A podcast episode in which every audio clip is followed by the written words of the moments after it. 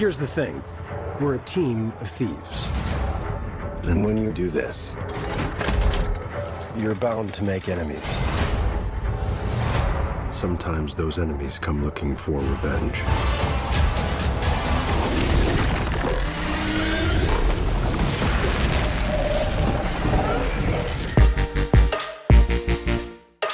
Ihr hört Katz, den kritischen Filmpodcast, heute mit Alexander Kaiser. Hi. Und wir sprechen über Dungeons and Dragons Honor Among Thieves. Ich bin Christian Eichler. Hi.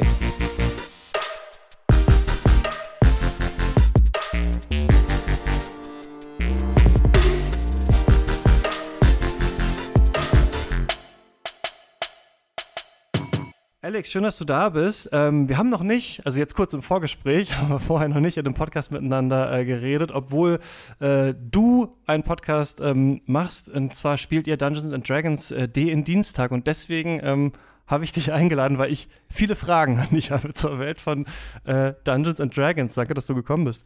Ja, Christian, vielen Dank für die Einladung. Freut mich hier zu sein.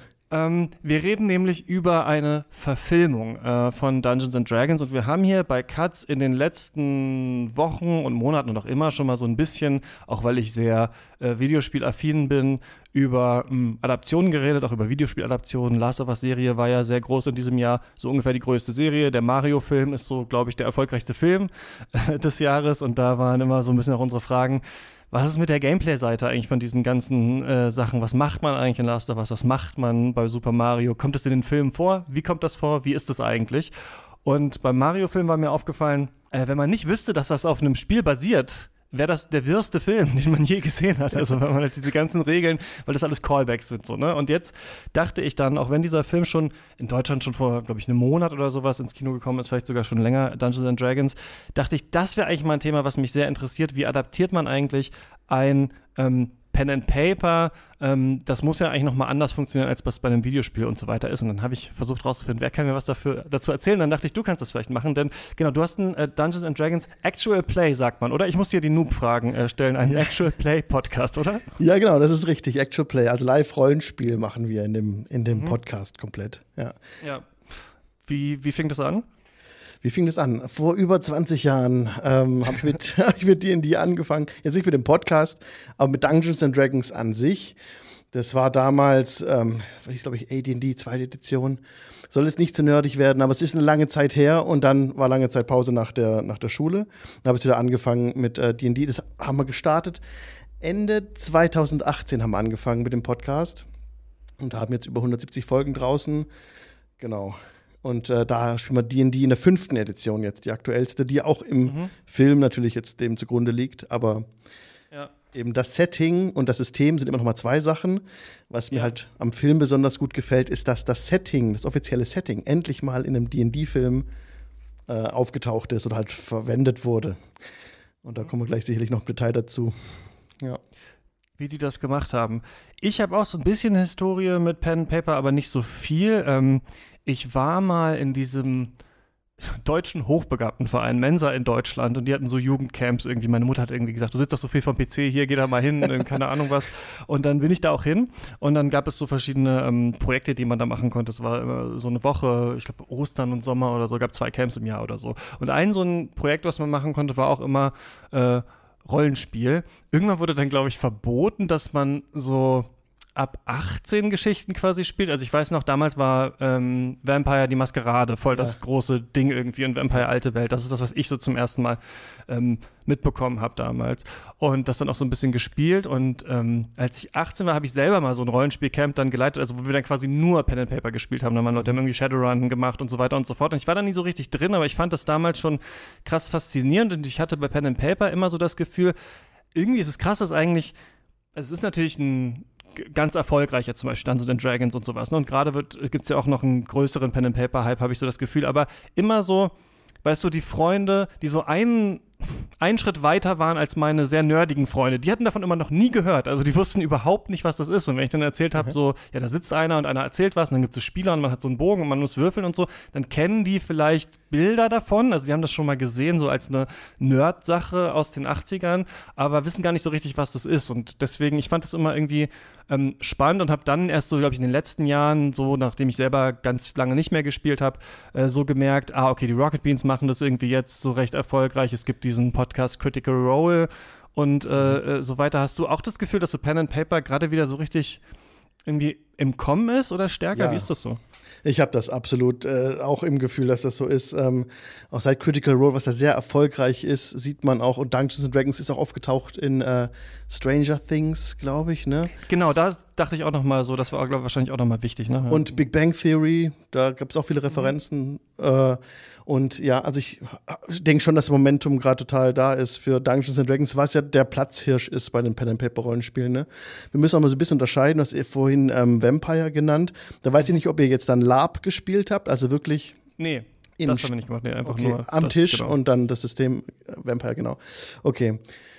Ja, weil äh, genau, Dungeons and Dragons ja auch ein Pen and Paper Rollenspiel, das erste Pen and Paper Rollenspiel überhaupt so auf der Welt, kam aus Amerika, ne, ist mhm. aus dem Wargaming entstanden, wo sie früher dann so Kriegsschlachten nachgespielt hatten mit Miniaturen. Und dann war früher wirklich der Bestandteil von Dungeons and Dragons, der Hauptbestandteil auch des ähm, Dungeon Crawling, also dass man in einen, in einen äh, Dungeon hinuntersteigt und dann auf so einem Millimeterpapier, so Kästchen eingezeichnet hat. Das habe ich nie verstanden. Das kannst du mir vielleicht mal kurz erklären, weil das habe ich nämlich lange, weil auf Deutsch war mir immer dieser Begriff Pen and Paper irgendwie äh, ja. bekannt und in meinem Kopf war, man hat einen Zettel, man hat einen Stift, man hat einen Würfel, man erzählt sich was so ungefähr. Und auf genau. Englisch heißt das ja aber Tabletop RPG und das hat ja diese, dieses, also Tabletop mit so Figuren und sowas und Dungeons, also Dungeons Dragons hatte früher auch die, diesen Figurenansatz noch. Oder ja, immer noch? ja, genau. So hat es angefangen damals. Das war sehr kampflastig. Das war auch die meisten die äh, bisher vielleicht Rollenspielspiele in Deutschland kennen, eher so äh, das schwarze Auge, DSA. Ja. Und da hatte ich auch ein paar Freunde, die immer meinten, ja, du spielst jetzt D&D, wie? Also das würden sie nicht so gern spielen, weil da bekommt man XP nur für die Kämpfe, was gar nicht stimmt. Ne? Also du bekommst auch äh, Erfahrungspunkte für das Lösen von von, von, äh, von, von Quests und so und von, für gutes Charakterspiel und so. Aber im Prinzip war das früher schon so, dass bei D&D es darum ging, diesen diesen Marsch durch den Kerker zu simulieren. Also, mhm. das dann dein, also es gibt einen Spielleiter, den gab es immer schon, der oder Spielleiterin erzählt, was, was gesehen wird. Und die ähm, Spielercharaktere haben eigene Charaktere gebaut und die laufen dann sozusagen durch, durch den Dungeon. Das nennt man dann, dass sie sich auf einer Battlemap bewegen. Und ob mhm. man jetzt mit Battlemap spielt oder nicht, ist heutzutage optional. In den Regeln wird das eher als optional sogar beschrieben. Aber damals ähm, ja, war das halt ein fester Bestandteil vom Spiel, wirklich durch diesen Dungeon durchzukommen, da Loot rauszuholen, also Schätze zu finden, wieder zurückzukehren, erfolgreich hoffentlich, da nicht getötet zu werden im Dungeon. Und das war so das zentrale Element am Anfang, bevor es dann mehr dazu mhm. überging, auch, dass dann die Settings entstanden sind und die Geschichten drumherum und so. Genau. Genau, also falls man das, ne, es gibt immer Leute, die noch nie trotzdem gehört hat, so ist es normalerweise so, man ist in der Spielergruppe, es gibt einen Spielleiter, der und man, man redet miteinander, jeder Spieler, jede Spielerin spielt einen äh, Charakter, eine Figur, die sind eigentlich zusammen auf irgendeine Art von Mission und der Spielleiter, die Spielleiterin ist so diese, die Person, die diese ganze Welt irgendwie lebendig macht, was ich auch damals halt total faszinierend fand, als ich davon das erste Mal gehört habe, weil ich so fand, dieses so, dieses Geschichten erzählen, so zusammensitzen irgendwie, ist ja was, was es eigentlich, weiß ich nicht, in Vorzeiten mal gab oder sowas und jetzt so ein bisschen vielleicht verloren gegangen ist. Und äh, das kommt da wieder rein, aber in, in so einer Gamification irgendwie. Und was ich damals auch schon stark fand, ist, dass man sich so richtig ähm, diese Sachen, die man erlebt hat, so krass vorstellen kann, als wären die wirklich passiert und auch noch, noch später, auch ein Jahr später noch da, darüber redet, wie das ja, war, als man ja. dieses Abenteuer zusammen begangen hat und sowas und gerade so kleine Momente irgendwie so rausstechen, womit der Film ja auch dann so ein bisschen spielen ja, will. Und das ist so ein krasser Aspekt, was du gerade beschreibst, ne? dieses Theater of the Mind nennen wir das, wenn du das im Kopf vorstellst, was gerade passiert, das wird meiner Meinung nach heutzutage so ein bisschen geschmälert durch das Einführen diverser Virtual Tabletops und grafischer mhm. Effekte und sowas. Und äh, eigentlich die, die schönsten Momente auch für mich, wo ich mich auch gerne dran erinnere, sind die, wo man, wo alle voll drin sind, so immersive mit dabei in der, in der Story gerade und da drin aufgehen. Das sind so die schönsten Momente eigentlich. Und ja, den Schatz, den man den man findet, ist eigentlich die Zeit, die man gemeinsam verbracht hat. So, ne? Oh, jetzt ist kommt der so, dass The Friends We Made Along the Way. Ja. Äh, ist das so, dass äh, trotzdem der Trend so ein bisschen hingeht, weniger Zahlen, weniger Regeln, mehr Impro, mehr Freiheit. Weil ich habe das Gefühl, als ich mich dann Jahre nachdem wir mal Vampire the Masquerade gespielt haben, damit beschäftigt habe, ich so gesehen habe, es gibt jetzt ganz andere Systeme irgendwie, bei denen gesagt wird, auch der Kampf hat eigentlich noch mehr Improvisationsmomente. Selbst das, was eigentlich äh, der Spielleiter, die Spielleiterin macht, also zu erklären, wie sieht die Welt aus oder sowas, kann auch mal von jemand anderem übernommen werden. Also das ist so ein bisschen so ein Trend, dass man sagt, man geht auch weg von diesen, weiß ich nicht, sehr harten Systemen wie Dungeons and Dragons und das schwarze Auge, glaube ich, gilt auch so, als man muss erstmal fünf Bücher lesen, bevor man das verstanden hat und hin zu ähm, größeren so Impro-Fokus? Ja, also die, die Rollenspielszene so an sich, was Systeme betrifft, ist sehr, sehr divers inzwischen und auch mhm. breit geworden. Da gibt es natürlich die verschiedensten Systeme. Ähm, ja, also zum Beispiel Cypher, mal, um das mal zu erwähnen, ist mehr frei darauf ausgelegt, dass man also, dass man als Spieler gar nicht würfelt zum Beispiel. Da, da würfeln dann nur die SpielerInnen. Und ähm, Savage Worlds ist noch ein sehr, sehr cooles System, wo man freier ist als bei D&D, wo man ähm, auch sehr gut Gruppenkämpfe einfacher und schneller abhandeln kann. Da gibt es also ganz viele Sachen, ganz viele verschiedene Systeme. Auch die frei sind Fate kostet, glaube ich, gar nichts. Da gibt es eine kostenlose mhm, Version ja. auch und ist noch ein Stück freier. Ja, also da gibt es auf jeden Fall Systeme. Ich bin nach wie vor sehr happy mit Dungeons and Dragons, ja, weil, warum? Weil, ja, weil das so ähm, ikonisch ist. Es gibt dort eben den Beholder, ja, das, so ein, das kommt jetzt im Film nicht vor, das Monster, das fliegt und hat so viele Augen, zum Beispiel so ein Riesengehirn, ja. Oder, aber was im Film vorkommt, ist der Owlbear. Eye of the Beholder war auch mal so ein Spiel. War das daran angelehnt? Ja, ja, das hat auch damit zu tun. Also referenziert den Beholder auf jeden Fall, genau dieses Monster. Ähm, ja, im, im Film sieht man den Owlbear, den Eulenbären und der, das Displacer Beast zum Beispiel, das, das, dieser Panther mit diesen Fortsätzen, der sich ähm, ja, ja. an verschiedene Orte hin teleportieren kann. Und genau deswegen finde ich D&D so nice oder begeistert es mich so, weil es das ikonische Spiel ist, das ich ja seit vielen Jahren halt schon kenne und genau weiß, ja, jetzt äh, kommt vielleicht ein Mimik vor, ja, so eine als Truhe getarntes mhm. Monster. So. Und, und das ist einfach ein ganz besonderer Platz, den D&D da bei mir einnimmt. Und ja, ist mit der Zeit immer gewachsen. Noch kamen immer neue Monster hinzu und das ist das Ikonische ist eben das, was mich da so, so sehr daran hält. Auch gerade, dass die es ist High Fantasy, ne, muss man auch mal unterscheiden mhm. zu anderen Systemen. Also es hat kommt mit Magie und dann Knalls und ähm, es gibt halt alle möglichen Figuren, Einhörner reden mit dir und so. Und es ist ziemlich abgefahren, aber ich mag das, ja, so wie es ist. Und was mir bisher bei anderen Systemen fehlt, ist eben dieses Ikonische. Was ich sehr gerne mag, ist auch Dungeon World zum Beispiel, weil es mit vielen Konzepten direkt in den Regeln drin hat, wie Bande, also und Fronten. Ja, dazu muss man jetzt das System besser kennen. Das bedeutet eigentlich. Ja, keine Ahnung, wovon du redest. ja, sorry. Ja, Fronten sind zum Beispiel halt so ähm, Dinge, die der Party gegenüberstehen, sowie ähm, andere Gruppen von Gegnern. Und mit, wie geht man mit denen um? Dadurch bekommt man in, mit den Regeln schon viele Werkzeuge mitgeliefert, um gute Geschichten äh, so mhm. entwick zu entwickeln. Mhm. Genau. Ja. ja, Geschichten zu entwickeln, vielleicht eine ganz gute. Nee, ich muss dich noch was fragen, bevor wir zum Film kommen. Und zwar, ähm, mir nötigt das immer viel Respekt ab, so ein Spiel zu leiten, weil du ja nicht nur spontan dir überlegen musst, so ein bisschen, wen treffen die jetzt oder wie sieht das da aus, wie ist die Situation und die Regeln im Kopf behalten musst und ja noch ein Konzept haben musst, wie dieses ganze Abenteuer, also wo das vielleicht mal hingehen soll. Und auch noch diese ganzen Figuren sprechen musst, äh, dir überlegen musst, wie sind die so drauf und so weiter. Ähm, wie bist du dazu gekommen, das zu machen? Oder ist es was, was, was dich so schon immer interessiert hast oder musstest du da reinwachsen? Weil ich auch immer denke, ich will das gern auch mal machen, aber ähm, wer weiß, ob es nochmal irgendwann dazu kommt. Ja, man kann am Tisch auch die Regeln, also so ein bisschen, man kann so einen Rule Lawyer, also jemand mit am Tisch haben, der so für die Regeln auch eher da ist. Natürlich hilft es mhm. immer, wenn du als Spieler die Regeln drauf hast. Aber wenn noch jemand mit dabei hast als Spieler, der die Regeln auch gut kann, ist es gar nicht mehr so viel, was man selber unbedingt leisten muss. Aber nochmal zurück zu der Frage. Als ich vor 20 Jahren angefangen habe mit D&D, habe ich mir halt mal so eine, Einsteigerbo eine Einsteigerbox gekauft, habe die Sachen durchgelesen und schon gemerkt, ja, das will ich leiten. Ich will diese Welt verkörpern für meine SpielerInnen am Tisch. Ich, ich möchte genau das machen.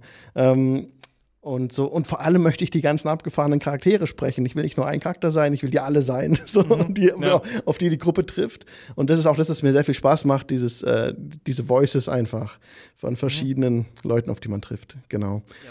Kann man bei den Dienstag dann äh, nachhören. Link natürlich unten in den äh, Show Notes. Ich finde, wir haben jetzt schon so ein bisschen rauskristallisiert, dass Pen and Paper irgendwie so unterschiedliche mh, hm, Aspekte hat. Ne? Also wir haben einerseits so diesen Improvisationsaspekt, man gerät in irgendeine Situation, man muss überlegen, was man macht. Man hat andererseits dann diesen äh, Regelaspekt, so die Welt gibt uns irgendwie so ein bisschen was vor. Man hat den Setting-Aspekt so ein bisschen, also hast du ja auch gesagt, es ist irgendwie ikonisch, also es ist offensichtlich ist Dungeons Dragons total offen und man kann auch ähm, in anderen Welten und so weiter mit diesem System Absolut. spielen, so, aber es gibt schon so ein bisschen auch vor, es ist jetzt nicht unwahrscheinlich, dass da äh, Goblins in einer Schatzhöhle sitzen oder sowas. Das kann passieren. So, es kann passieren, dass ihr auf einen Drachen trefft, auf einen Magier und so weiter und so fort. Und das ist jetzt was, genau, mit dem der Film so ein bisschen äh, äh, versucht zu spielen, wahrscheinlich, ja. Ja, absolut. Der, also dieser Film von Dungeons and Dragons ist für mich der erste Dungeons and Dragons Film, der die Absurdität von Rollenspiel richtig gut transportiert.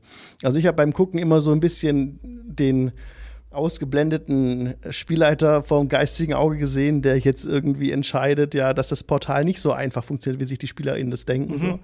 Und ähm, ja, es war also hat mir sehr gut gefallen, weil zum ersten Mal auch eben das offizielle Setting, die vergessenen Reiche angewendet wurden und dem zugrunde liegen. Das ist ein Setting, das von Ed Greenwood entwickelt wurde, auch schon vor, oh, ich glaube, der hat es schon in den 60er Jahren sich darauf ausgedacht. basieren, glaube ich, wieder viele ähm äh, auch daher kenne ich das, glaube ich, hauptsächlich so Computerrollenspiele, ne? Oder einfach Videospiele, ne? Also es gibt ja. irgendwie, ja. auch in dem Film wird der jetzt irgendwie gedroppt, Icewind Dale und ja. er wohnt in Neverwinter und genau. wir gehen nach Baldur's Gate und sowas. Also selbst in dem Film werden viele Sachen gesagt, wo man merkt, okay, das sind alles, auch wenn es später, glaube ich, Sachen wie, also andere Spiele gibt, die so was ähnliches machen wie Dungeons and Dragons, aber viele basieren auch so ein bisschen auf diesem System. Also wenn man mal ähm, Baldur's Gate oder so gespielt hat, dann hat man auch so ein bisschen an den Regeln von Dungeons and Dragons und in diesem Setting so ein bisschen teilgehabt, ne? Ja, absolut. Es gibt verschiedenste ähm, Settings für das System. Und das eine Setting, das im Spiel vor, äh, im Film vorkommt, ist, äh, sind die Vergessenen Reiche. Dann gibt es zum Beispiel noch das Setting Greyhawk und Dark Sun und ähm, Dragonlance. Und es gibt so ein Konzept, das Gesamt-D&D zugrunde liegt, äh, das Konzept der Ebenenreisen dass man sozusagen ah, zwischen ja. diesen Planes of Existence oder auch zwischen diesen verschiedenen Settings eben reisen kann. Also das ist so eine große Verbindung zwischen allen diesen Settings gibt es auch. Natürlich. Das gibt es auch im anderen Dungeons Dragons ist ja von Wizards of the Coast, oder? Und die haben Inzwischen, ja auch Magic, ja, dieses genau. Kartenspiel. Genau, und ja. äh, in dem ist das auch zum Beispiel so, da kenne ich das auch von, auch aus der Jugend, ja. Ja, inzwischen gibt es auch ähm, äh, Magic-Settings, die man schon kaufen kann für Dungeons and Dragons. Das Ravnica ähm, der Ravnica-Band hat damit zu tun. Aber ich bin nicht so der Magic-Experte, aber ja, da kommt natürlich immer mehr zusammen. Ja. Ich auch nicht. Immer wahnsinnig schlecht auf jeden Fall Magic äh, gespielt. Oh, ich spiele es ich spiel's gern. Ich habe angefangen, jetzt Magic zu spielen, erst mit, als das D&D-Deck rauskam und ich, äh, also äh, gibt es auch digital inzwischen äh, Arena, da muss man nicht mehr so viel rechnen im Kopf und aufschreiben nebenher. Ja. Da kann man schön digital Stimmt. rumklicken. Da habe ich dann auch mal angefangen und dann war ich so gehuckt. Es war eins der Spiele, wo ich so gehuckt war, dass ich dann ausgemacht habe. Zeige ich manchmal, dass ich dachte, okay, ich bin zu tief drin, ich muss jetzt ja. äh, raus. ja. Ähm, Worum geht es jetzt hier in diesem Film? Also wir haben so eine typische Truppe, ähm, so eine Truppe, wie wir sie vielleicht auch aus dem Rollenspiel kennen, aber auch aus vielen anderen äh, Fantasy-Filmen. Es gibt einen äh, Baden, gespielt von Chris Pine. Es gibt eine ähm, was sagt man? Barbaren hätte man gesagt bei Diablo. Ich weiß nicht, wie heißt die, wie heißt die Klasse nee, ba bei. Barbar, äh, genau, Barbahoga, glaube ich, ne? Okay, ist, ja. Ist, ja. Von Michelle Rodriguez hier gespielt, mhm. genau. Und noch äh, ein Zauberer, Simon the Sorcerer zum ja. Beispiel. Und noch viele, wo es ja auch mal so ein Computerspiel gab, das war, glaube ich, nicht auf Dungeons ja. Dragons basiert, das oder so, aber auf jeden Fall. Ich habe es auch im Kopf. Es gab ein Game, das hieß Simon the Sorcerer, ne? Und, mhm. äh, aber ich, ich, hatte die Referenz nicht so richtig hin, was das genau war. Aber ich kriege nur den Namen noch. Ja, ja auf jeden müssen. Fall ist äh, diese Gruppe angeführt von äh, Chris Pine. Edgen heißt der. Ähm, die waren lange eingesperrt in einem äh, Gefängnis, zumindest er und die Barbaren. Und äh, die kommen dann raus über, mit einem Coup, über den wir gleich noch reden müssen, ja. weil da fand ich, äh, kam dieses D&D-Setting tatsächlich richtig gut durch und ich fand es auch richtig witzig, was passiert ist. Ja. Die dann, äh, der zurück will, der seine Tochter wiedersehen will, die mittlerweile bei so einem, ja, ähm, der heißt sogar Forger, ne, so einem, ähm, wie heißt das, so ein eigentlich Schwindler, gespielt von Hugh Grant, äh, der ja. mittlerweile da der Bürgermeister, glaube ich, von Neverwinter oder sowas, ja. oder zumindest dieses Oberhaupt ist. Ja. Äh, die Tochter wohnt mittlerweile bei ihm, er will die Tochter zurück und er muss das aber über so einen magischen äh, Gegenstand eigentlich machen. Und dann haben wir so typische ähm, ja, Rollenspielmomente, die man, auch wenn man von Pen Paper noch nie gehört hat, dann erinnert man sich trotzdem vielleicht bei Herr der Ringe oder sowas. Wir haben die Minen von Moria, wir müssen irgendwo rein, wir müssen was holen. Oh nein, da kommt ein Drache, äh, beziehungsweise der Ballrock und so weiter. Dann haben wir so ganz viele verschiedene äh, Stationen, wie diese Figuren dann äh, ähm, versuchen da äh, zurückzukommen und dann merken wir, ah, eigentlich geht ein Portal in eine andere Welt auf und das äh, Schicksal der Welt steht auf dem Spiel. Und der Film fängt halt an mit so einer Szene, ähm, und das fand ich witzig, weil ich musste darüber nachdenken, halt äh, wie bei dem Mario-Film, dass ich bei Mario dachte, wenn man, die Refer wenn man nicht weiß, worauf das basiert, ist es mhm. total wirr. Und dieser Film tatsächlich, man kann den ja schauen, ohne irgendwas zu wissen über Pen and Paper. Ja. Aber sobald man weiß, dass das auf einem Pen and Paper basiert, ging es mir auch so ähm, wie dir, dir natürlich noch mal hundertmal stärker, weil du das ähm, Setting und ähm, die Regeln noch besser kennst, dass ich auch so mitgedacht habe, was sehe ich da eigentlich gerade? Und eine Interpretation wäre natürlich, wir sehen hier eigentlich so, dass ähm, die Verfilmung von dem, was in so einer Pen-and-Paper-Runde passiert. Und wir haben einerseits halt so eine straighte Welt, die eigentlich nicht sonderlich humoristisch ist, also wo gerade ernste Sachen passieren. Ein Gefangener muss sich vor so einem kleinen Rat rechtfertigen, warum er jetzt aus dem Gefängnis rauskommen, äh, äh, rauskommen soll. Und andererseits sieht man tatsächlich, finde ich, vor seinem geistigen Auge so eine Spielerschaft, die versucht jetzt halt diese Szene zu spielen. Und dadurch wirkt das auch halt so albern irgendwie. Und was ich ja. da so witzig fand, also woran ich denken muss, ist, dass er soll dann halt erklären, warum die ihn freilassen sollen. Deswegen erklärt er so ja. die tragische Geschichte davon, wie er seine äh, Frau verloren hat und ähm, wie er seine Tochter gerne wiedersehen will. Und wir merken aber, die Gruppe hat eigentlich einen anderen Plan. Also diese Geschichte und quasi ähm, mit dieser Geschichte durchzukommen und das Gefängnis halt zu verlassen, ist eigentlich nicht der Hauptplan, sondern die warten noch auf Jonathan, heißt der, glaube ich, so ein Vogelmann, äh, mit dem sie dann äh, ja, fliehen wollen, weil ja. sie ihn sich aus dem, auf dem Rücken schmeißen wollen. Und ja. wir wissen aber noch gar nicht, was da los ist. Und wir merken so ein bisschen, äh, okay, irgendwie äh, schindet der Zeit so tatsächlich. Ne? Und deswegen merkt man halt, okay, erzähl doch noch mal weiter. Und er merkt so, fuck, ich habe eigentlich gar nichts mehr zu erzählen, ich muss die Geschichte noch länger machen und noch länger und noch länger. genau. Und dann kommt ja tatsächlich dieser äh, Vogel rein. Der, der eigentliche Plan funktioniert, aber wir merken, dass auch der andere Plan, also diese Geschichte zu erzählen und freizukommen, auch funktioniert hat. Und das ist so eine Rollenspielsache, wo eigentlich beide Sachen funktionieren. Also man hätte eigentlich tatsächlich, wenn man auch mit der ersten durchgekommen. Ja. Ne? Das ist, ja. finde ich, so ein Moment, wo man irgendwie merkt, dass das Humoristische und das theoretisch Ernste sich hier so ein bisschen verbinden in der Szene, oder? Ja, das Schöne ist, als sie aus dem Fenster fliegen, ich weiß nicht, wie krass wir das spoilern wollen, aber als dann halt heißt, ja, noch so. was können wir erzählen. Als es dann noch heißt, so, ja, wir hätten euch ja, ihr werdet ja freigekommen, alles gut. Genau, das sind so Sachen, die hat man so oft im Rollenspiel, man denkt, ja, ähm, einfach nur so ab absurde Situation, wo, wo dann der Arakokra gepackt wird, mit ihm durchs Fenster geschmissen wird, um darauf zu spekulieren, dass man dann heil unten ankommt, ja. Und dieses mhm. ganze Gefängnis an sich ist ja eh so nice. Es ist, also Revel's End heißt es. Und das gab es vorher nicht, da in der Gegend, äh, in der Gegend von, ähm, von Neverwinter.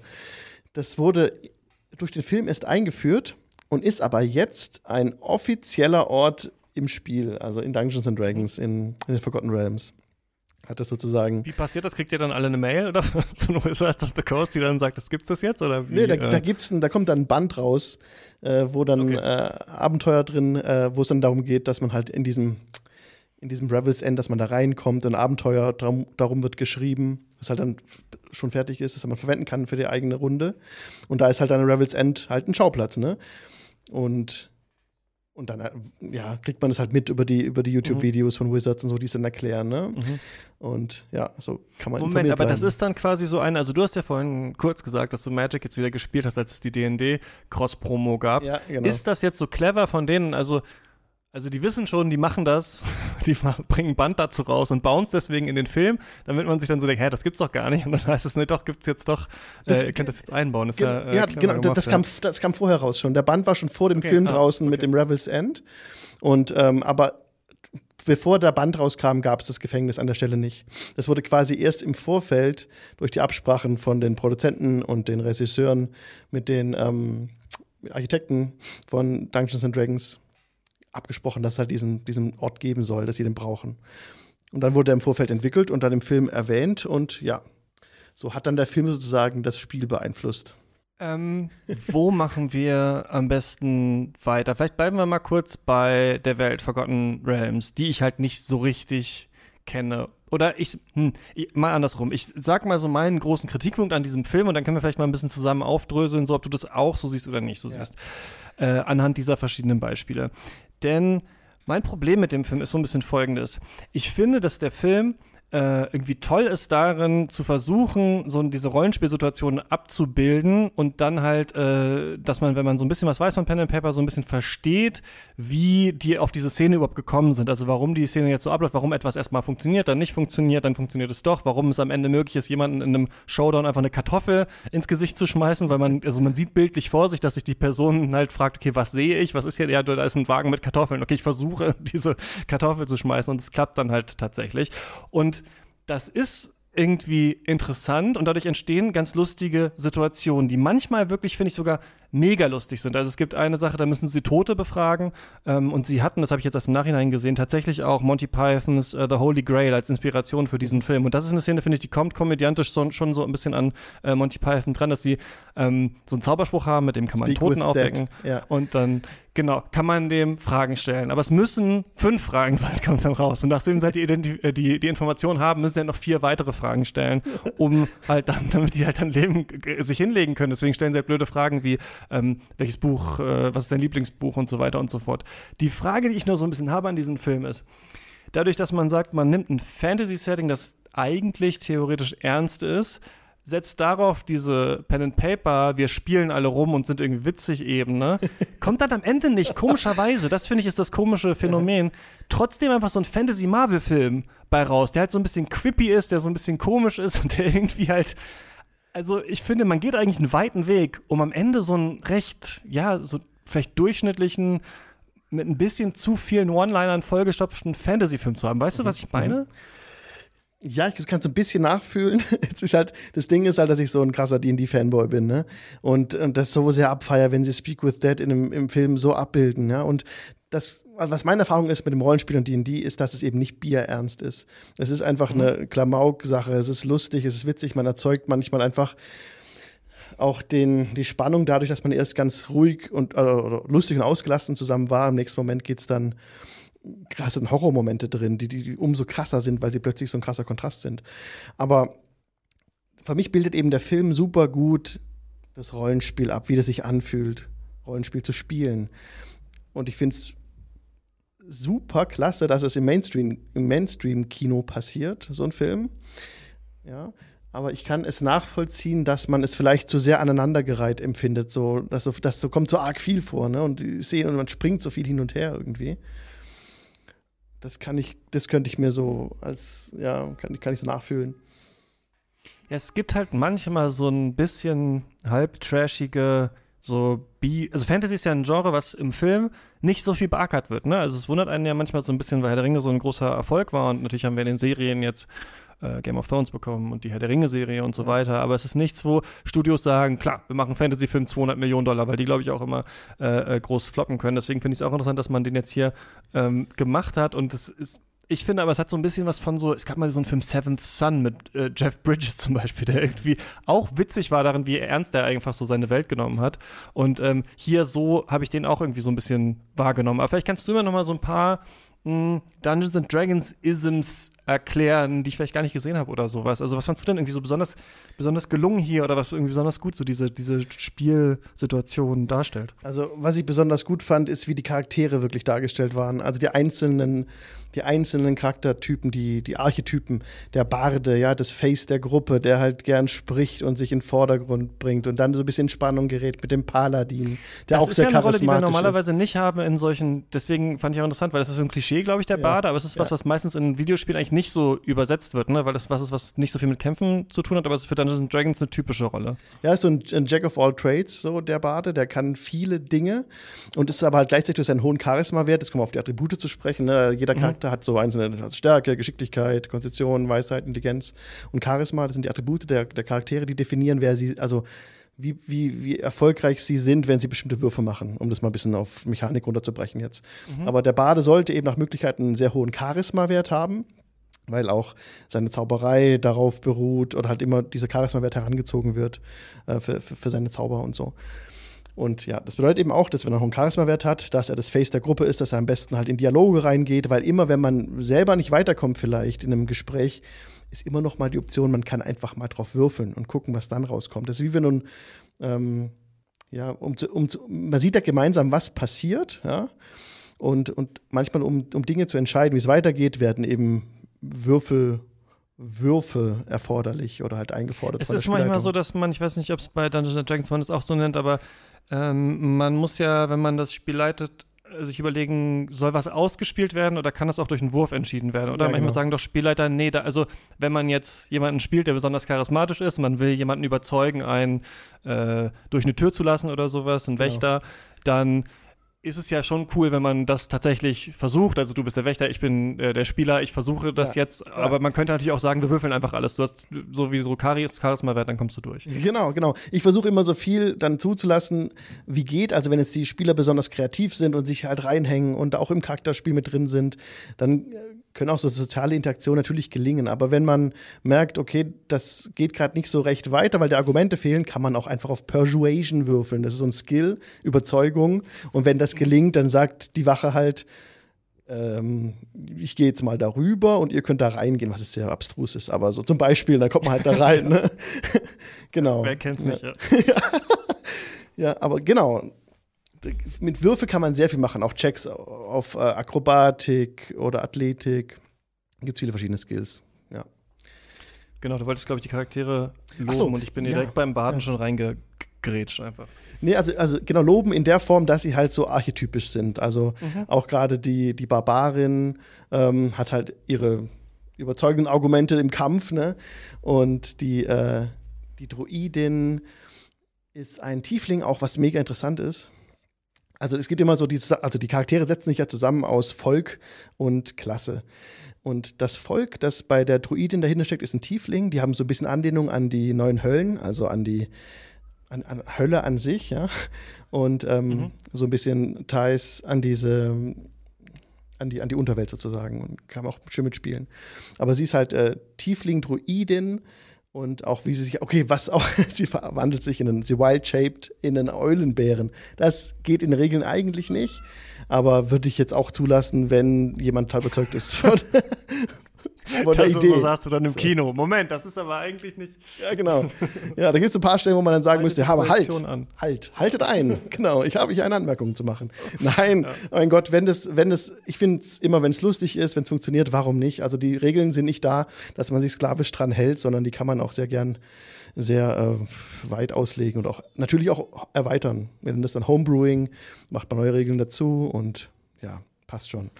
Ähm, ja, aber die Charaktere, wie sie rübergebracht werden, gefallen mir eben auch sehr gut. Auch der Simon, der Sorcerer, ist ein Abkömmling von, und jetzt ist es mega spannend für Fans, Elminster. Boah, das ist so der, der Zauberer in den Forgotten Realms, ne? Ähm, und da sitzt er dann im Kino und denkst so, oh, sein Nachname ist Oma, what the fuck, mind blown und so. Ähm, sehr schön. Also, ja, ich bin so ein Fanboy, sorry. Ähm, ja, und äh, was Hugh Grant spielt aber, er ist so ein klassischer Rogue, also ein Dieb. Mhm. Ja, genau.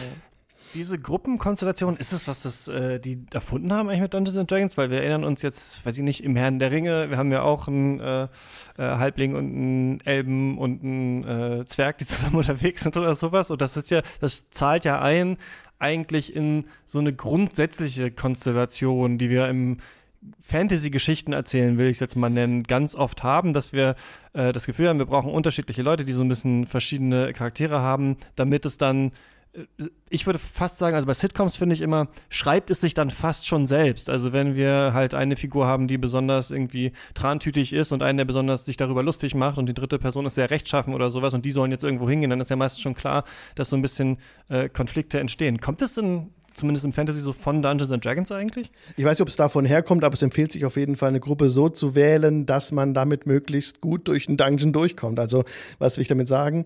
Es empfiehlt sich, einen Kleriker dabei zu haben, der dich heilen kann, wenn du Health Points verlierst. Ne? Es ist ganz gut, wenn man noch einen, vielleicht einen Magier dabei hat, der zaubern kann, einen Tank oder einen Kämpfer, der nach vorne gehen kann und so ein bisschen auch Schaden einstecken kann. Es ist gut, wenn man so eine diverse Gruppe hat man kommt auch durch, wenn es alle Baden spielen, so die klassische Badengruppe, die als, als, als Musikband durch die Lande zieht, ist sicherlich auch sehr reizvoll. Aber es ist vielleicht nicht die beste Wahl, um durch einen Dungeon gut durchzukommen. Da sind wir wieder ein bisschen zurück auf diesen Dungeon-Crawling, ne?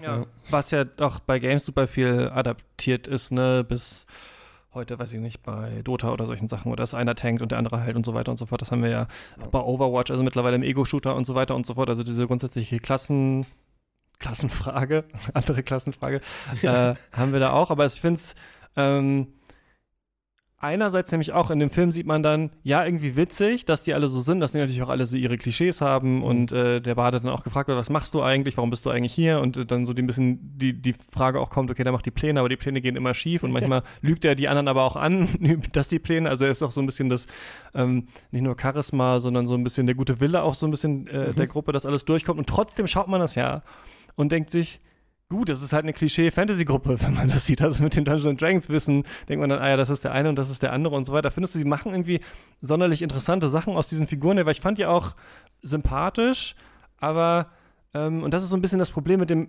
Film, finde ich auch, dass man dann oft so denkt, ja, irgendwie ist es aber dann doch ja nur eine 0815 Fantasy-Gruppe, die auf der Jagd nach einem Schatz eigentlich ist. Ja, ja, ja, weil, weil die Charaktere eben so archetypisch sind, ne? Weil auch der Paladin so rechtschaffen gut ist und eben seinen, seinen Pfad verfolgt und sich nicht abbringen lässt davon das ist auch so ein bisschen, finde ich, an die Hand nehmen für Leute, die Dungeons Dragons noch nicht so gut kennen, als eine optimale Einführung vielleicht. So auch das Vorstellen von diesen Klassen, wie sie typischerweise gespielt werden. Es gibt da wenig Überraschungen, da stimme ich dir auf jeden Fall zu. Es ist mehr so ein, ähm, ja, guck mal, hier ist, hier ist der Paladin. In der Regel spielt man einen Paladin so ähnlich. Ja. Es jetzt, hört sich vielleicht langweilig an, aber es bringt dir halt die, die Klasse mal näher, so um davon ein einfaches Bild zu bekommen. Ja, aber ähm, an sich ist die, ist die Gruppendynamik ganz interessant, weil der Paladin so und mit der Bar, die können nicht so gut miteinander, weil die beide so Führungskräfte halt sind mhm. für die Gruppe, ne? Und so ein bisschen da äh, Konkurrenz aufkommt vielleicht. Das ist auch was, das man in Gruppen sieht, aber ich, ja, ich, ich finde das jetzt nicht, ich finde das jetzt nicht zum Nachteil. Also, dass es dadurch vielleicht zu berechenbar ist meintest du das damit, dass es so durchschaubar ist, irgendwie so, so flach, so?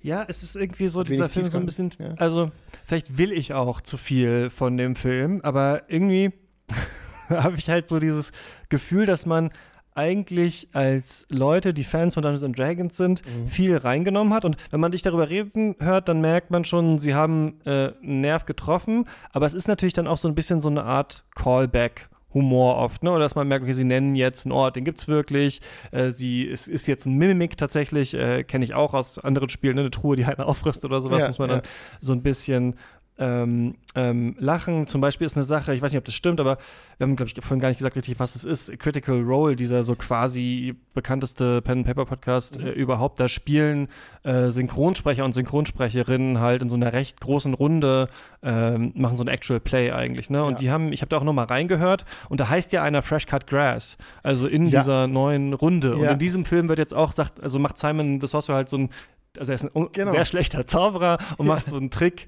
dass er jetzt den Geruch von frisch geschnittenem Gras machen kann. Und da dachte ich, als jemand, der nicht so viel weiß, aha, das ist wahrscheinlich ein Critical Role. Das ist genau äh, die Referenz Callback. auf Critical Role, genau, ja. Mhm. Und äh, das und, freut natürlich viele Fans im Kino. Und Critical Role, die haben ja auch, ähm, also sind mega erfolgreich, mehrere Staffeln, ganz unterschiedliche Sachen. Die haben ja jetzt eine ähm, oder auch schon jetzt in der zweiten Staffel so eine Animationsserie ähm, ja. bei Amazon Prime läuft, ja, die genau. The Legend of Vox Machina, ja. wo ich jetzt auch mal reingeguckt habe. Und mhm. da ist es ja jetzt wiederum so, dass das, was die aufgezeichnet haben, was ja viel einfach spontanes Spiel war, Actual Play, ja. nochmal verskriptet wurde und jetzt so als so eine Anime-Serie oder so, eine, so ein Western-Take on Anime, der so ein bisschen wie Avatar ist oder vielleicht auch so ein bisschen wie He-Man äh, früher war. Und da habe ich auch mal reingeguckt. Und da habe ich so ein bisschen dasselbe Phänomen, dass ich irgendwie denke, wenn man das, was eigentlich ähm, in einem Rollenspiel, also in einem Spiel, das man tatsächlich gespielt hat, eigentlich mega kreativ war, nimmt und dann so aufhübscht und in eine tatsächliche Sache, äh, in so einen tatsächlichen Film presst, dann wirkt es gar nicht mehr so kreativ, weil es ja jetzt in diesem anderen Medium ist, wo dann vielleicht es ein bisschen halt simpel ist zu sagen, wir suchen eine Schatztruhe, wir müssen über die Brücke und so weiter. Weißt du, also ich frage mich ja. quasi so ein bisschen, was passiert bei dieser Übersetzung von dem, es war mal spontan, es war eigentlich Impro, okay, jetzt verfilmen wir das eigentlich, wir verfilmen so einen Impro-Moment, dann wirkt das fast gar nicht mehr so, also ich will nicht sagen, der Film muss jetzt besser sein als das, als das Pen and Paper selber, aber ich finde, ähm, äh, ich glaube, es könnte noch kreativer sein. Vielleicht sage ich das mal so ein bisschen. Ich glaube, man könnte ja. noch mehr rausholen aus dieser Prämisse eigentlich. Ja, also genau man bindet, man bildet hier halt ab in dem Film und auch in, mit Critical Role, mit der Sendung, ähm, wie, also wieder der, dem treu bleiben, was geschehen ist in der Geschichte von Critical Role, dann auch mhm. in der Serie. Und da zeigt sich einfach teilweise, wie absurd das Rollenspiel ist und wie gemeinsam die Geschichte erst entsteht. Also, dass man sich nicht im Vorfeld überlegt, ja, ich habe jetzt hier einen geilen Plothook irgendwie und dann weiß ich genau, ins, in, im Akt 4 muss jetzt irgendwie äh, der, der, der Willen in Erscheinung treten und alle überraschen oder sowas.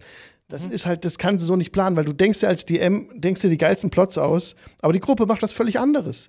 Die, die, mhm. die, die gehen jetzt nicht dahin, wo du denkst, dass sie hingehen, die gehen in eine andere Richtung. Und dann musst du halt darauf äh, dich einlassen und dann gegebenenfalls den Ort, den du vorbereitet hast, halt an diesen anderen Ort dann platzieren. Mhm. Aber das ist nicht, ja. es ist eben nicht nur mit Orten, sondern es ist auch mit, äh, mit NPCs. Du denkst den NPC aus, der super viel Backstory mitbringt und der reich ist irgendwie, aber der geht dann mit der Gruppe mit und stirbt im ersten Kampf, weil sie ihn irgendwie nach vorne schicken, keine Ahnung, sowas.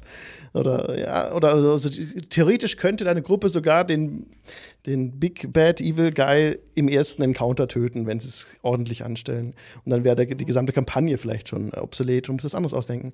Und das ist eben so Sachen beim Rollenspiel, du kannst den Plot nicht optimal dir aus, also planen im Vorfeld. Ja, die Gruppe spielt halt das, was du dir ausgedacht hast. Und äh, gemeinsam entsteht dann die Geschichte, genau. Und da sind ja, finde ich, wenn man die Sachen dann spielt, also ist mir auch aufgefallen, dass dann Dinge, bei denen ich im Film gesagt habe, okay, hätte, das ist ja jetzt nicht ein sonderlich krasser Twist oder sowas, aber der ist dann ja irgendwie ja. manchmal so gekommen, weil das spontan entstanden ist. Und ja. das wirkt dann aber, finde ich, wenn man selber spielt, oft äh, total beeindruckend. Also selbst wenn man selber spielt, ist schon beeindruckend. Ja, jemand hat eine Schwester entführt, die sind da hinten in der Burg. Was macht ihr? Und man überlegt, wie kommen wir da rein und keine Ahnung was. Das ist schon irgendwie, weil man natürlich selber involviert ist, trotzdem irgendwie ein interessanter Plot und wer weiß, was, was dann passiert. Und manchmal ist dann so ein bisschen die Frage, wenn man es dann wiederum aber verfilmen würde, was wir gemacht haben, was kommt dann da am Ende raus? Aber ich habe auch von Critical Role noch nicht so viel gesehen. Hattest du bei dem Film hier das Gefühl, dass das so drin ist, also dass da so Szenen sind, bei denen man das Gefühl hat, weil das hatte ich schon manchmal, die müssten eigentlich jetzt mal zu Ende sein, aber die spielen halt noch weiter oder eigentlich müsste es eigentlich auf was anderes hinlaufen, aber ähm, der Film folgt jetzt so einer Pen-and-Paper-Logik, deswegen kommt halt noch mal was ganz, ganz anderes jetzt irgendwie später. Ja, ja das Gefühl hatte ich auch. Ähm, es oder auch so typisch mit dieser Brücke im Underdark, wo dann der, der, der Sorcerer auf die Brücke tritt und die mhm. Brücke ja, kracht stimmt. zusammen und vorher wohl krassen Plan ausgedacht. Ne? Genau so ist halt Rollenspiel.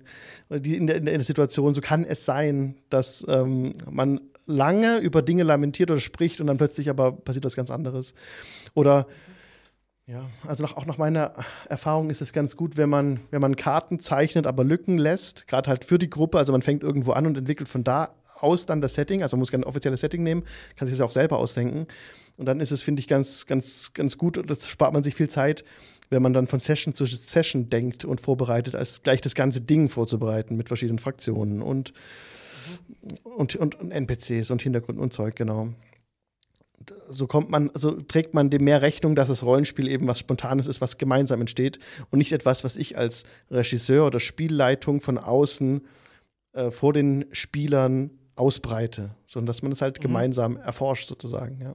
Ja, der Film hat das manchmal mit diesen, zum Beispiel diese Doppelpläne, ne? Also es klappt dann halt tatsächlich, dieser Ausbruch im Gefängnis hätte eigentlich auf beide Arten tatsächlich funktioniert, aber wir sehen beide parallel. Es gibt die Szene auch später nochmal, als sie ähm, überlegen, wie sie da jetzt ich weiß nicht mal mehr, was der McGuffin war, was sie machen wollten, aber wie sie jetzt diesen Plan tatsächlich umsetzen. Und dann haben sie einmal diesen Helm, halt diesen magischen Helm, den aber der Zauberer nicht benutzen kann, weil er zu schwach ist. Und dann haben sie noch einen anderen Plan, jemanden daraus zu holen und so weiter und so fort. Und dann klappen die Sachen halt dann irgendwie alle dann so trotzdem ähm, äh, parallel. Das ist ganz interessant. Und ich finde auch bei einer Szene, die wirkte sehr äh, Pen-and-Paper-artig auf mich, als sie diesen ähm, wie ist es nochmal? Er kann Portale dann machen, ne? Er kann dann äh, mhm. Portale mhm. zaubern und sie versuchen halt in so eine Vault reinzukommen, in so, ein, ähm, äh, so eine Schatzkammer ja. eigentlich. Und da können sie nur rein, also Gegenstände aus einer Kutsche werden in diese Schatzkammer ja. halt reingebracht. Ja. Und sie können die Kutsche aber nicht überfallen. Deswegen ist dann so ein bisschen die Frage. Und da dachte ich wirklich, das ist so eine Stelle, wo man so eine Stunde sitzt im, im,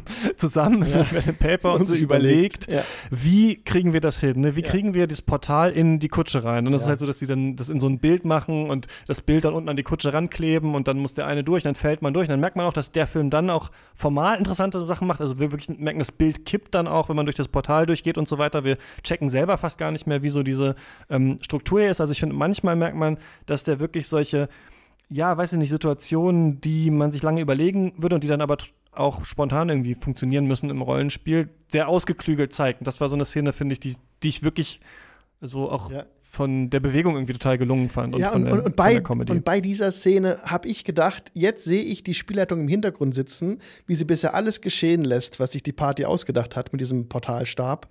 Aber dann, wenn das Bild in der Schatzkammer steht, dann fällt das halt um. Und das Portal zeigt auf dem Boden. Wie geil. Ich habe so gelacht. Ähm, ja, also das bildet auch, finde ich, gut ab, wie so der, die Spielleitung und die Party immer so ein bisschen im Widerstreit sind, wie, wie jetzt äh, einfaches Vorankommen ist. Ne? Wenn man dann im Kino sitzt, dann denkt man vielleicht, boah, jetzt ging das so lang darum, wie dieses Portal da rangebracht wird und jetzt können die es nicht benutzen. Ne? Ähm, da ging jetzt so viel Zeit drauf vielleicht. Und diese Absurdität, die feiere ich halt so ab, wenn ich das im Mainstream Kino sehe. So, und das geht mir das Herz mhm. auf. Genau. Ich glaube, diese halt Ironie, ähm, die dann halt passiert, also dass man ganz lange erklärt, wie man über die Brücke kommt und wir müssen ja. irgendwie jeden dritten Stein müssen wir drüber springen und dann nach links und so weiter und so fort. Und dann tritt er halt aus Versehen auf die Brücke und die Brücke äh, kracht zusammen. Ja. Das ist irgendwie witzig und gleichzeitig, und es wurde dem Film, also ich glaube, das Internet ist sich nicht ganz einig, ob der Film zu albern ist oder nicht und ob der Film zu viele doofe One-Liner hat und so er weiter. Ist mega albern, auf jeden Fall. Fand ihn so, als ich ihn geguckt habe, ich war immer so, ich finde den richtig gut und dann kamen wieder drei Sprüche und dachte, das fand ich jetzt dann wieder doch zu blöd. Das finde ich wieder stark, das ja. nicht. Ist denn die Welt selber, wahrscheinlich ist es unterschiedlich, weil ähm, äh, Baldur's Gate zum Beispiel, das, da kann man ja alberne Sachen machen, aber die Welt selber ist nicht komplett albern. Und hier mhm. habe ich mich auch gefragt, ob der Film vielleicht gewonnen hätte, wenn die Figuren alle mega albern wären und die Welt aber zum Beispiel ernst. Und ich hatte auch mal so einen Talk von den Rocket Beans, das fand ich auch ganz interessant, wo ähm, drei von deren ähm, Spielleitern sich hingesetzt haben und so erzählt haben, wie sie das ähm, machen. Und die machen ja mit ihren Pen Papers halt auch so mit Leuten, die eigentlich halt nicht super erfahren sind, so ein bisschen auf Comedy. Und was denen aufgefallen ist, meinten die mal, dass es eigentlich komödiantisch am witzigsten ist, wenn sie die Welt eigentlich ernst spielen, aber die Spieler blöde Sachen dann machen. Und dann entsteht ja. so eine bestimmte Art von Comedy. Ich weiß nicht, wie das an sich bei Dungeons Dragons ist oder wie du es machst. Du hast ja auch Lust, witzige ja. Sachen zu spielen und dann wird so ein ja. Spoof fest. Ja, ich kann das, das kann ich auch voll nachfühlen. Wenn, es gibt zum Beispiel dieses Strahd-Abenteuer, das ist selber so ein Gothic-Horror-Setting. Das, ah, das kann ich sogar, Das ja. ziemlich mhm. düster ist. So Ravenloft ist da ähm, dieses Schloss, in das man rein kann. Und es, und genau da, in dem Setting, ist es, finde ich, so nice, wenn man als Spielleitung dann wirklich versucht, möglichst nah dran zu bleiben und versucht dann wirklich so das ganze Ding bedrohlich zu beschreiben, die Szenen bedrohlich zu machen, auch so ein bisschen runterzukommen mit den Spielern und die aber dann an sich absurde Dinge tun. Das wird dann so witzig, ne? Und dann lacht man mhm. zusammen und im nächsten Moment wird es aber wieder total ernst. Und das funktioniert bei Strahd ganz gut, weil das Setting an sich, wie du es gerade auch meintest, ne, selber ziemlich ein Grundtenor von sehr ernst ist, ne? Mhm. Und ja. Ja, also den Film finde ich auch sehr klamaukig. Den, also dem Kino jetzt. Ja.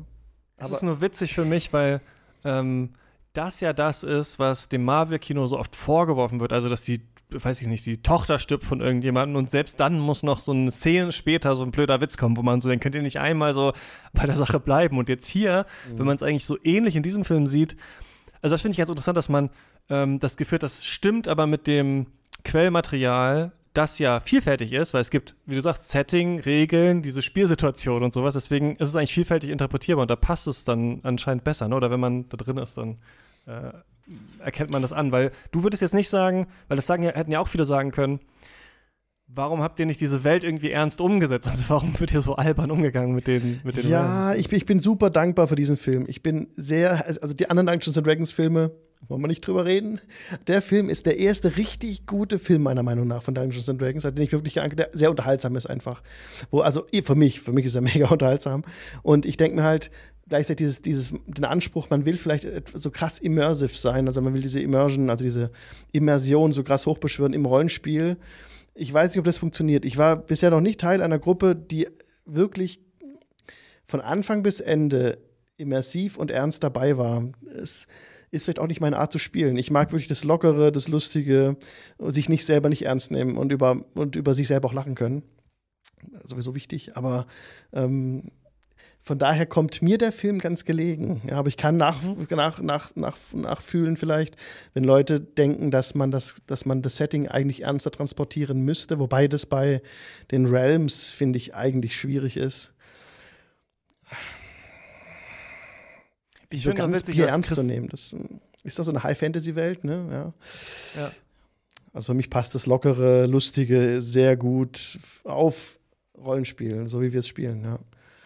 Ich finde witzig, weil man irgendwie, das wird mir jetzt so klar, ist wie so eine unsichtbare Ebene noch in dem Film. Und das ist wahrscheinlich immer bei allen Sachen, die adaptiert werden. Natürlich wird irgendwas ja, der Ringe nochmal, ne, war, ist eine Buchreihe offensichtlich, gibt es dann als Filme, Tom Bombadil fehlt oder so. Ja, ja, ja, halt, oh ja. Oh, fehlt dann da, man sieht das dann so ungefähr, ne, was ja auch eine, übrigens eine alberne äh, Figur ist auf eine Art. Ja. Ähm, und trotzdem sehe ich das hier irgendwie und bei Videospieladaptionen auch, aber hier nochmal anders, weil ich finde, dass das kenne ich eigentlich nicht so, dass man einen Film sieht, und man schaut den und man muss ja nichts von Pen and Paper wissen. Man muss ja nicht wissen, dass das ein Pen and Paper ist. Ich glaube, die Macher hatten sogar, zumindest habe ich das, ich glaube, auf Wikipedia gelesen, dass sie auch versucht haben, da sollen sogar Leute reingeführt werden können, die nicht wissen, was Fantasy-Filme sind, die mhm. noch keinen Fantasy-Film gesehen haben. Also Teenies, junge Leute, Kinder wahrscheinlich. Und trotzdem, wenn man das schaut, baut sich so eine ähm, imaginäre Ebene auf, die ist wie würde denn die Pen and Paper Runde dazu aussehen? Also was würden denn für Entscheidungen getroffen werden, damit das so ist? Und das ist irgendwie witzig, weil der Film dadurch so komisch selbstreflexiv wird, was ja jeder Film ist, weil jeder Film auch auf einem Drehbuch, also jeder Film ist ja auch noch ja. eine Adaption von einem Text, der in einem Buch vorher stand, der dann verfilmt werden muss. Und da kann man natürlich auch drüber nachdenken, aber ich finde es bei diesem Film irgendwie so interessant, dass man da so stärker drauf kommt. Es gibt manchmal so, ja, so Filme, die so auf sich selber aufmerksam machen. Und hier, sobald man irgendwie weiß, ach ja klar, das basiert ja auf dem Pen and Paper, ähm, ich weiß nicht, ist was nochmal in einer anderen Art witzig, was eigentlich vielleicht gar nicht so witzig ist, wenn man nur den, den, Film so als Film betrachtet, weil man noch im Hintergrund sich vorstellt, klar, der Spielleiter hat denen jetzt gesagt, dieser Jonathan kommt nicht. Der ist noch nicht da. Ja, ihr müsst jetzt weiter. Genau. Was macht ihr jetzt so genau. ungefähr? Ja. ja. Ja, genau. Und das ist das. Also, ich kann es halt. Ähm, es ist schwierig für mich, den Film so zu sehen, als würde ich nichts wissen über Rollenspiele. Und das ist für mich halt ganz essentiell, ähm, wirklich das immer vor diesem Spannungsfeld zu sehen, was ich jetzt auf, dem, auf der Leinwand sehe, übertrage ich in meine, zu meinen Erfahrungen, wie Rollenspiel funktioniert. Wenn man das nicht hat, ähm, verliert man, glaube ich, bei dem Film den Anschluss. Würde ich jetzt mal so behaupten. Weil es eben, wie vorhin schon gesagt, so viele Szenenwechsel sind und man vom einen zum anderen kommt.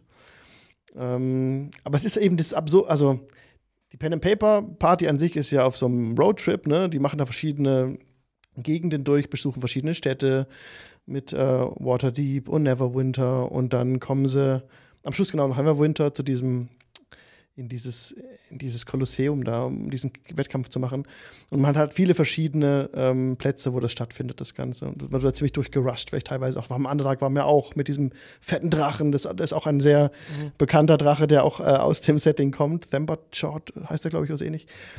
Ähm, witzig an sich. Drachen an sich eigentlich sehr schlau. Der Drache ist jetzt ein bisschen primitiv, aber ähm, also was ich eigentlich sagen will, ist, äh, ist ein sehr schneller Film.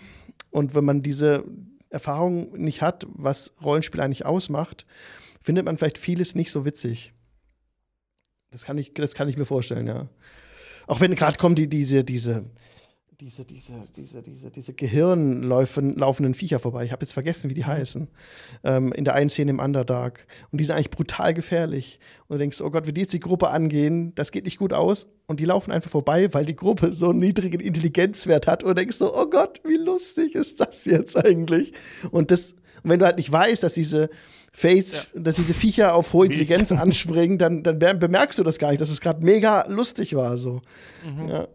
Ich glaube trotzdem, dass ähm, äh, ich dem Film auch was abgewinnen kann, äh, ohne manche Sachen zu wissen, in dieser Schnelligkeit einmal, in der die Sachen abgehandelt werden, auch wenn es Klischees sind, oft von diesen äh, Situationen, die wir haben, dass wir wirklich so durch Setting, durch Setting, durch Setting gehen, durch Backstory, dann gehen wir nochmal da lang, dann gehen wir nochmal da lang, so das finde ich schon auch für einen Fantasy-Film irgendwie angemessen, der äh, unterhalten will. Und das andere ist, ich meine, man sieht, glaube ich, auch, schon, dass die auch hier die Inspiration so ein bisschen, oder nicht auch hier, aber ich habe das jetzt schon dreimal erwähnt, äh, Herr der Ringe war in diesen ähm, äh, praktischen Effekten und weiten Landschaftsaufnahmen. So, das ist ja nicht mehr typisch heute äh, im Kino, dass wir nicht, dass nicht alles CGI ist. Offensichtlich ist hier ganz viel äh, CGI, was mhm. wir sehen, aber mhm. wir haben auch viele so Practical Effects, die irgendwie witzig sind, also die dadurch tatsächlich so ein bisschen so ein 80er Fantasy-Film-Flair manchmal haben und tolle, finde ich, so tatsächliche Sets, an denen auch gedreht wurde. Also in Island und sonst wo irgendwie so. Und das finde ich irgendwie dafür, dass das so albern ist, ähm, man hätte das nicht machen müssen eigentlich. Und das finde ich irgendwie stark, dass sie das gemacht haben. Und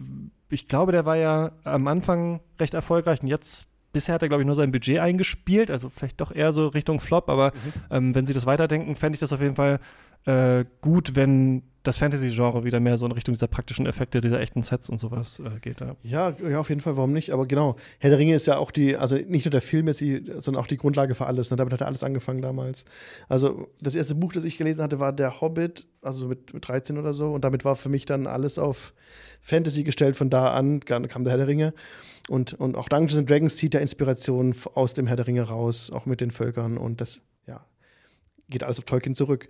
Dass es auch im Kino das so passiert, war mir gar nicht so bewusst. Also, dass dann auch die, die weiten Landschaftsaufnahmen vom Herr der Ringe jetzt hier wieder äh, sozusagen angewendet wurden, da kenne ich zu wenig Filme, um das vergleichen zu können, tatsächlich. Ja, ich fand dieser, weißt du, dieser typische Shot, dass wir diese, ähm, ich glaube, es sind ja nicht mal, weiß nicht, beim toll. Äh, bei Peter Jackson waren es wahrscheinlich ja. äh, keine Drohnen, sondern Heli. Und hier sah es auch so ein bisschen so aus von der Bewegung. Aber diese einzelnen Figuren laufen durch eine weite Landschaft und so ein ganz großer, große Totale, die so ein bisschen schwenkt. Ne? Das sind so diese typischen Aragon-Gimli-Ränder, Ränder-Rumshots. So ein bisschen hatte ich das Gefühl, ähm, ist es hiervon beeinflusst und auch äh, stand auch so, dass die Macher irgendwie da so ein bisschen drauf Wert haben. Interessanterweise auch noch, da haben wir kurz drüber gesprochen und finde ich auch immer ganz gut, auch im Fantasy-Setting, obwohl es, glaube ich, auch gar nicht so oft immer gemacht wird. Ähm, ähm, der Heist-Film, ne? also dass die, dass eigentlich das, was man ja oft auch im äh, Pen and Paper macht, nicht nur ist, ihr kommt in den Raum, es kommen drei Goblins, wie reagiert ihr, sondern oft so ein, ähm, einen Diebstahl zu planen oder einen Einbruch zu planen oder sowas. Das waren ja. auch immer die Sachen, die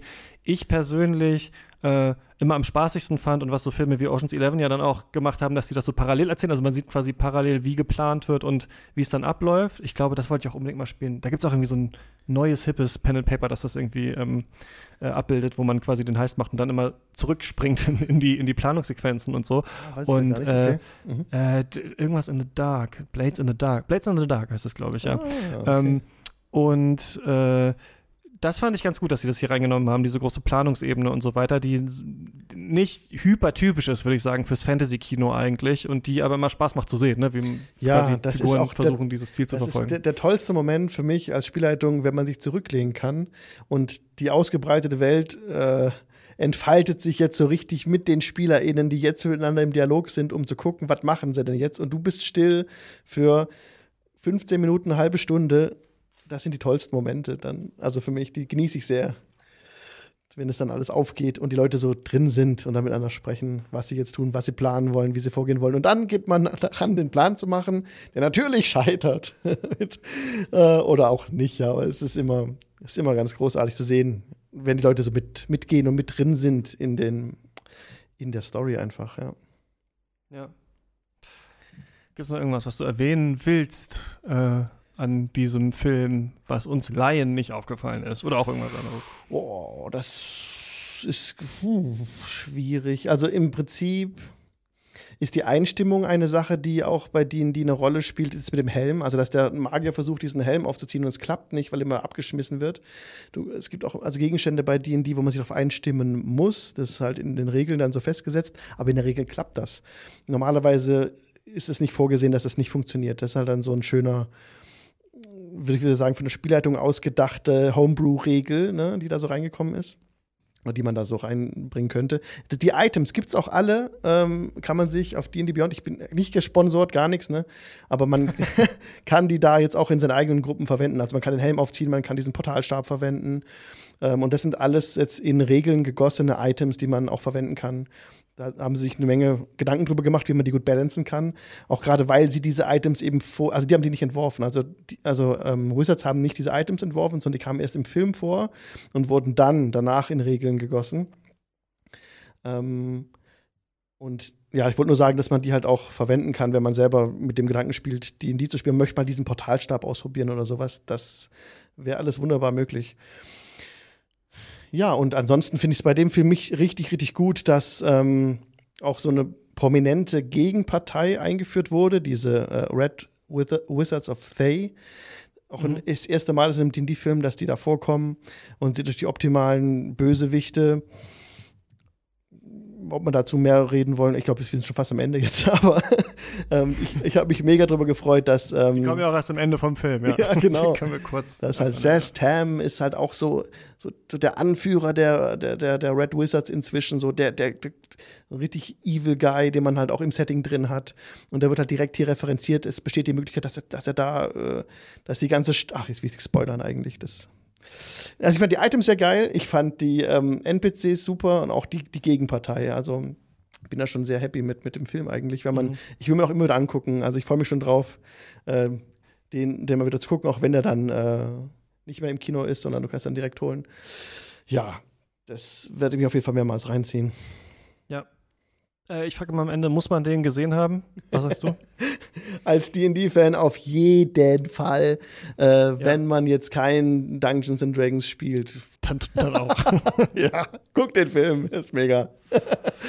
Äh, ja, ich würde sagen nicht, aber ich finde es ähm, ganz interessant, was hier äh, versucht wurde. Nur witzigerweise in dieser langen Idee von, also wie wir das in dem Spielen, wie wird das dann äh, aussehen und dann verfilmen wir das jetzt, ist es da manchmal doch oft nur so ein blöder Gag oder so ein mhm. Non-Sequitur, der meistens passiert. Also jemand sagt irgendwie, ich werde diesen Helm in meinem Leben beschützen und gibt es dann der nächsten Person und sagt, hier halt mal kurz. Äh, ich, ich, ich, der ist, da ist was. Also ich finde, hier ist tatsächlich äh, was, was ich gerne ein bisschen öfter sehen würde. Vielleicht nicht ganz in diesem Hochglanz-CGI-Look, den das mhm. so hat. Das könnte meinetwegen noch ein bisschen noch stärker sich, ähm, sich erden. Das muss nicht gleich aussehen wie, wie äh, Holy Grail, Monty Python, alle haben irgendwie, alle haben irgendwie gelbe Zähne, aber äh, ich finde, man ist hier auch einen ganz guten Weg in Teilen gegangen mit diesen Practical Effects, mit diesen äh, tatsächlichen Locations, an denen man äh, gedreht hat und so. Und ich finde, manchmal ist es dann tatsächlich so, dass gerade am Ende diese verschiedenen Figuren, die eigentlich platt sind, dann doch zu irgendwas Coolem zusammenkommen. Es war auch eine Sache, die ich bei dieser äh, Serie,